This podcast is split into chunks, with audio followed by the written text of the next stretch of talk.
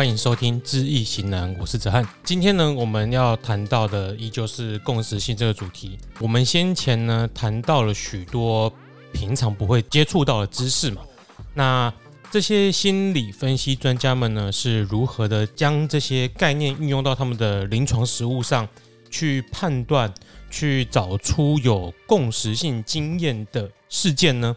其实他们在评估这种事件的方法上。应用的是一种共振现象，呃，这个共振现象就是用来描述同理心这个概念，用来辨识并且描述他们在临床的场域中出现图像的特性和经验。感觉大家到了这里又开始雾煞煞了。但首先呢，我们先用声音的共振现象来了解。大家可能看过类似的实验啊。当某种乐器或歌手的声音跟玻璃是相同频率的时候呢，玻璃到最后会承无法承受那个震动的能量，然后就碎裂掉。而这种共振现象呢，就用来类比心理系统上的共振。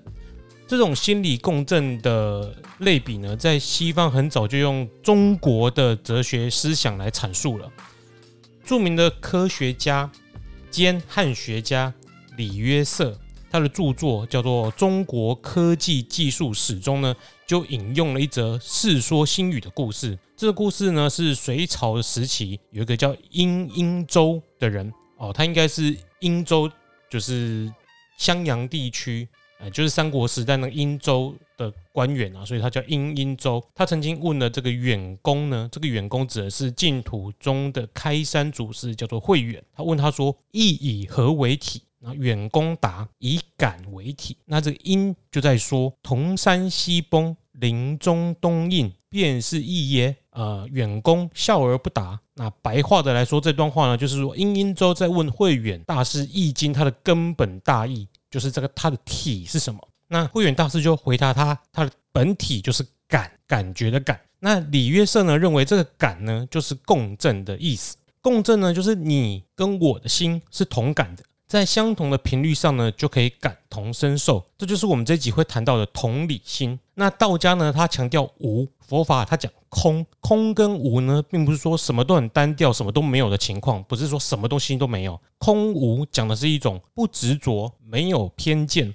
不会先入为主，可以接受、接纳各种事物的特征。那从荣格的观点来说呢，他认为空无的心灵是最能够跟自然产生共振的器官。当这种空无的心灵呢，和世界产生共振效果的时候呢，就会产生一种心灵深度的体验，感受到这经验带来的冲击呢。我相信坐禅的顿悟啊，或者是灵修等体验，都是这类型的经验。那天人感应说的这个说法呢，可能也是这种共振的呈现。那这种共振的状态呢，庄子用镜子来比喻这种感觉，在庄子那一篇《应帝王》中提到：“智人之用心若镜。”不将不迎，因而不藏，故能胜物而不伤。就是说，层次最高的人，他的心呢，像一面纯净的镜子一样。事情还没到来之前呢，他无所期待；事情去了以后呢，他也不会执着要拿到，把它放心上，思虑挂碍。当事情来之后呢，他全力以赴的完全融入，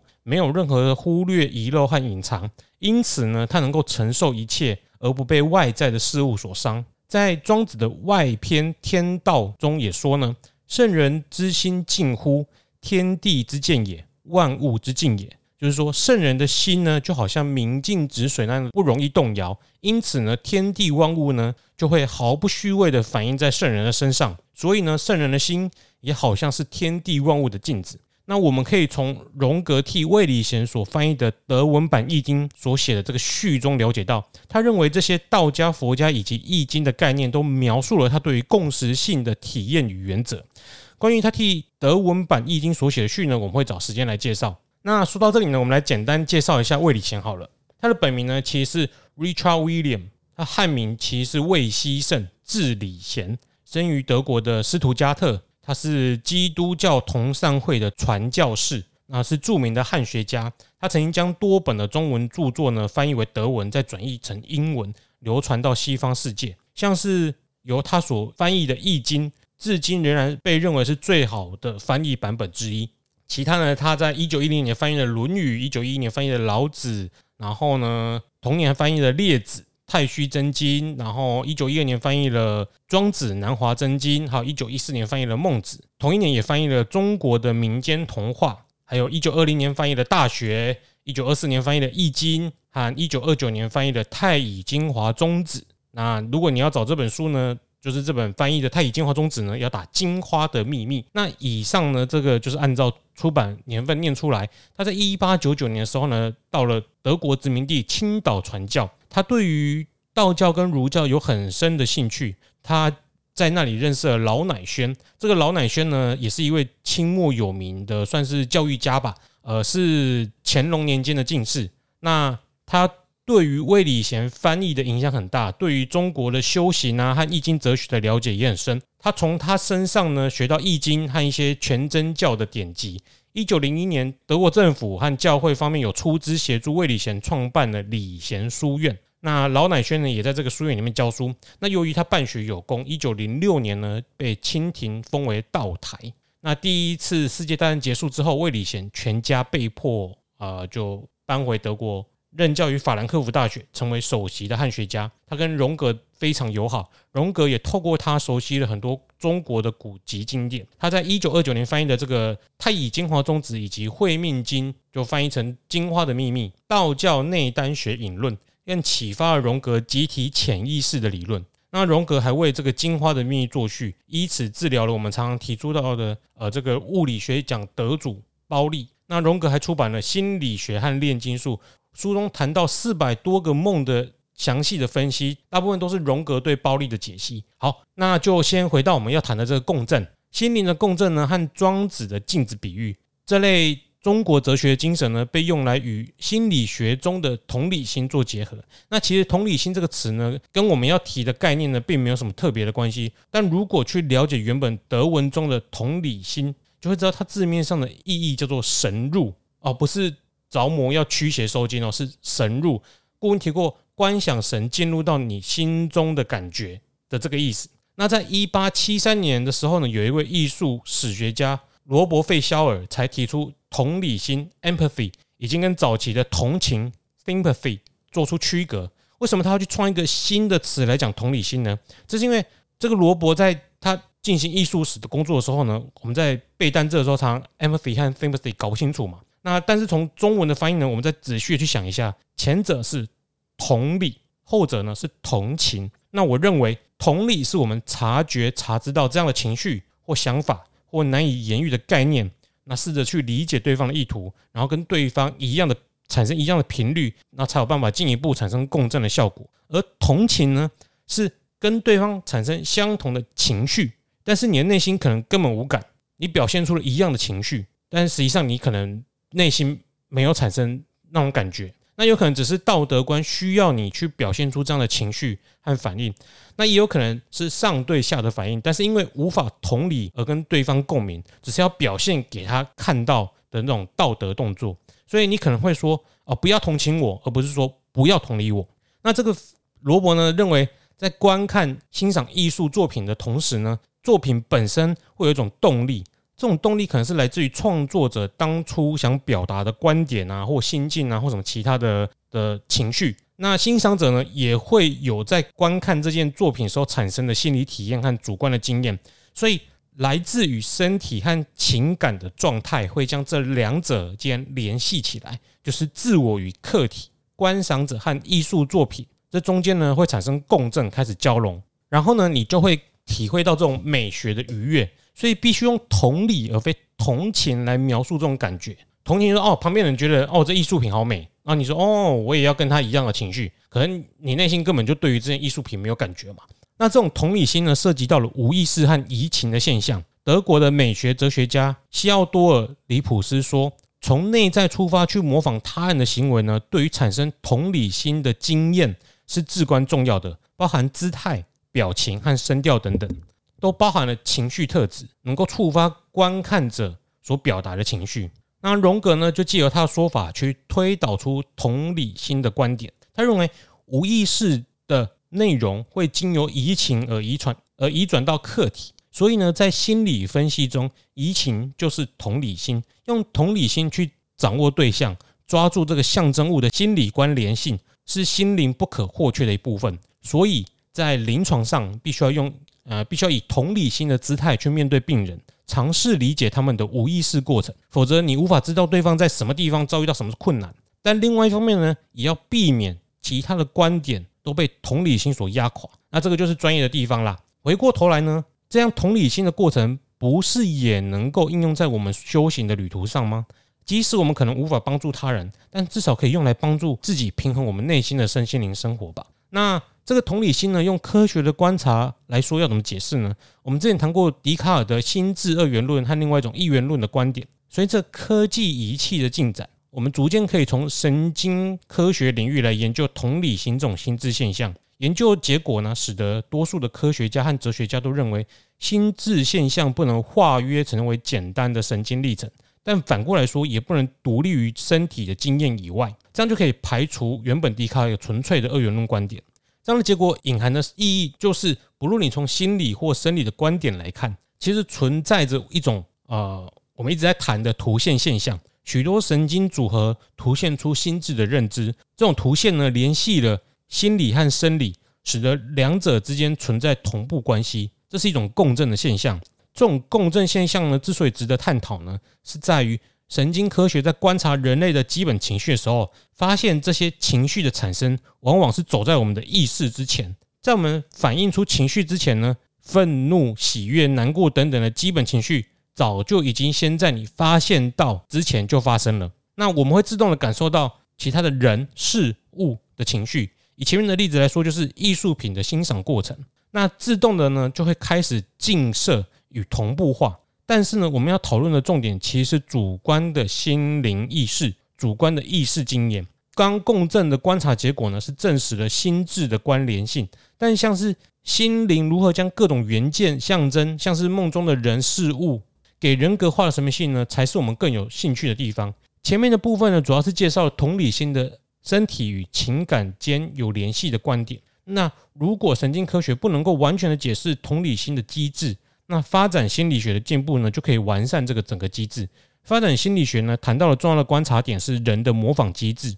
根据研究啊，婴儿在出生的几个小时呢，就会模仿简单的动作，像是吐舌头。不过呢，在正常的情况下，开始比较完整的模仿，大概是在十八到二十四个月左右的时间。到了学龄前，大概就能了解到其他人是在伪装，所以呢，父母不要以为小孩子都不知道啊，要好好的做好你们的身教。那他们最早有模仿的冲动呢，可以从观察镜子里的自己开始，这是对于对称的第一个经验。同理心在早期形式上就大量的依赖这种镜映效果，并且想要维持对称的冲动，然后会逐渐地形而上的去衍生这种企图到情绪和意图上。虽然随着我们的逐渐认知到自己和客体的不同，这种冲动会逐渐的消失。不过呢，模仿机制会在小孩成长的过程逐渐的完善。因为学习的最好方法就是模仿。虽然他可能根本不了解他为什么要模仿，那也许这个是演化的机制。因为在以生存为主的上古人类，就是要赶快不明就里的模仿上一辈的生存技能，他你才能够继续的生存下去。但是不管知道或不知道，模仿其实都是有目的性的，因为。他有想要达到的目标，所以呢，有模仿的行为产生。那也因为有目的的存在呢，就会不同于先前所谈到的基本情绪，而是有意识的心智行为。而负责这类心智的区块在大脑中反应的位置呢，跟上一段所提到的基本情绪并不相同。再说明一下好了，如果你看到电影里有凌虐的片段，只是觉得共振效果呢，应该是他在痛，你的痛觉神经也感到痛，但实际上你只是觉得好痛。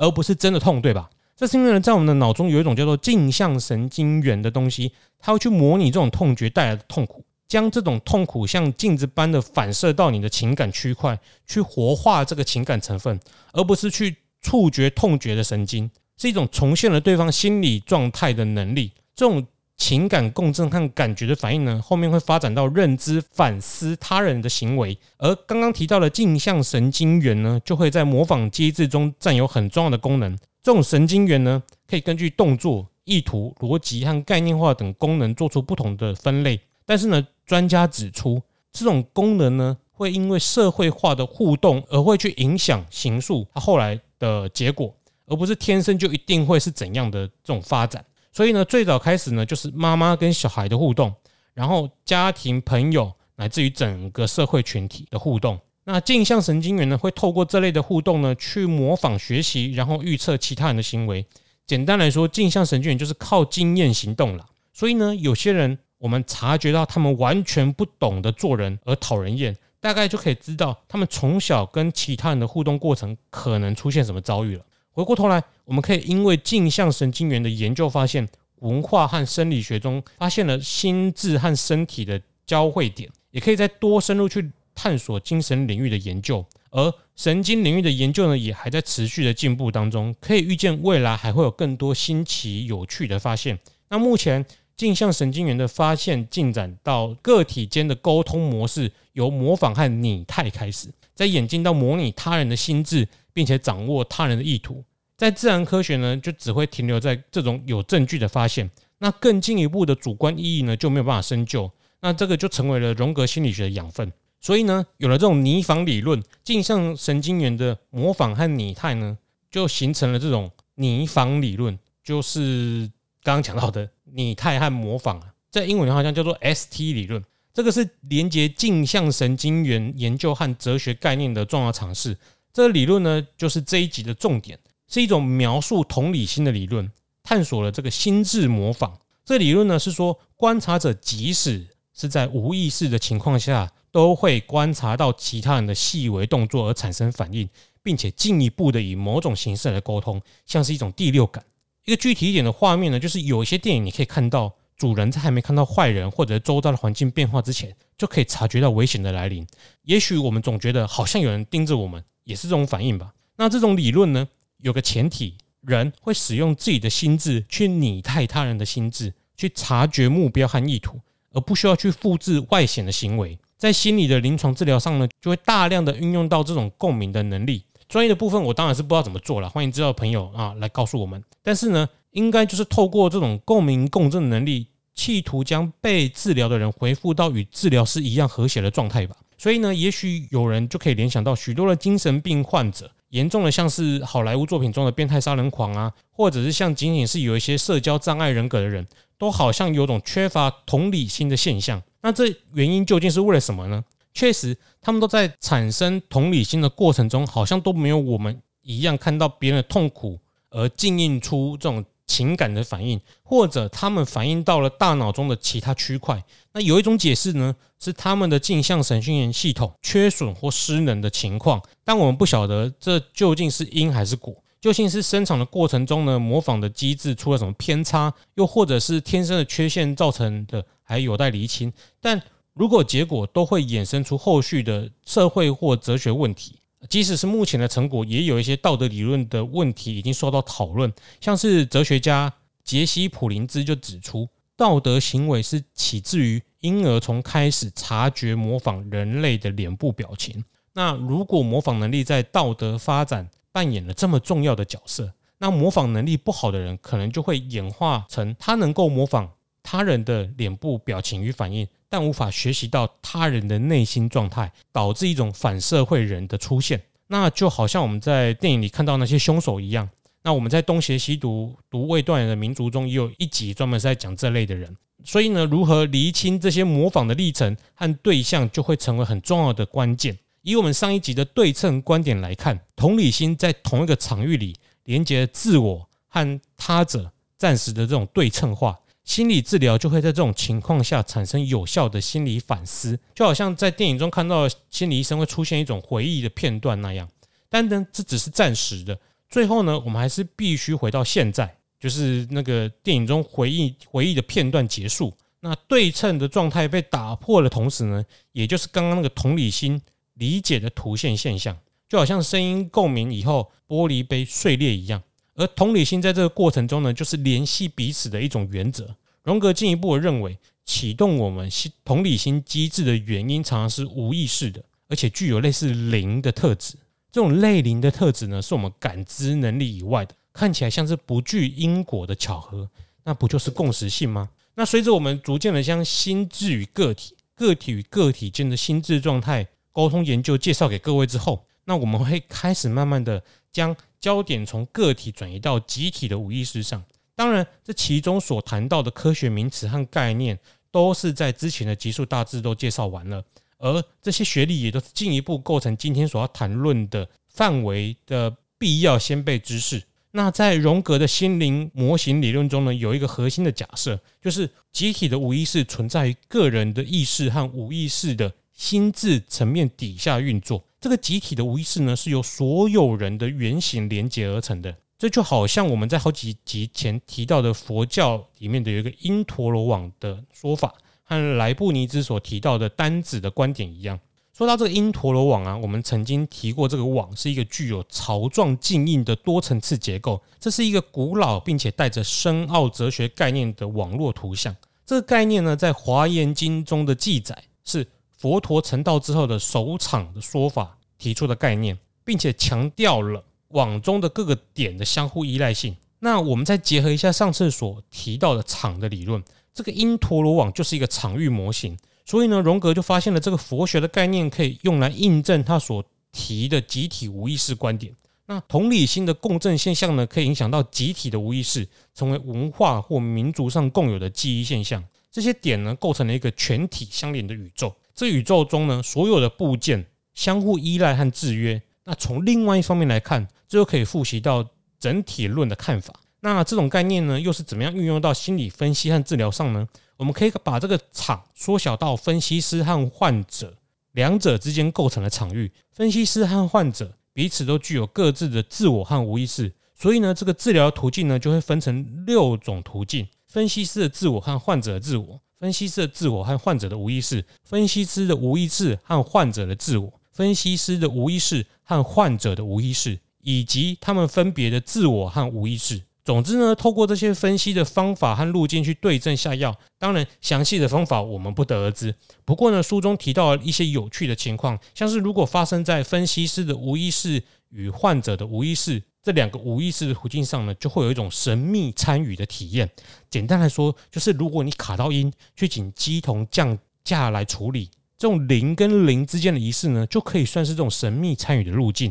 那如果收金失败，要求要求度的灵体呢，或是冤魂转而跑去找帮忙收金的师傅，就是一种通灵的无意识的感染。这就是为什么要修行。以荣格心理学的观点来说，就是要健全我们无意识的免疫系统，以避免受到感染。那整体而言，治疗的过程呢，就是透过分析这些路径找出问题，再透过共鸣共振的方式活化路径，平衡患者的自我。所以呢，分析师在维持自我的察觉是很重要的，才不会走火入魔。另外，在治疗的过程呢，有时也会出现所谓的第三者。这个第三者呢，大多是出现在患者的梦中。以民俗的角度呢来看，可能是冤亲债主啊，或者是神明或什么的。但以本书的观点而言，可能是患者的创伤形成的象征化的人格形象。比如说呢，他小时候受的创伤，在梦中可能会以小孩的形象出现，那你就被这小孩就吓到了，想说在说干什么，你就会去找收金的嘛。而治疗这个第三人呢，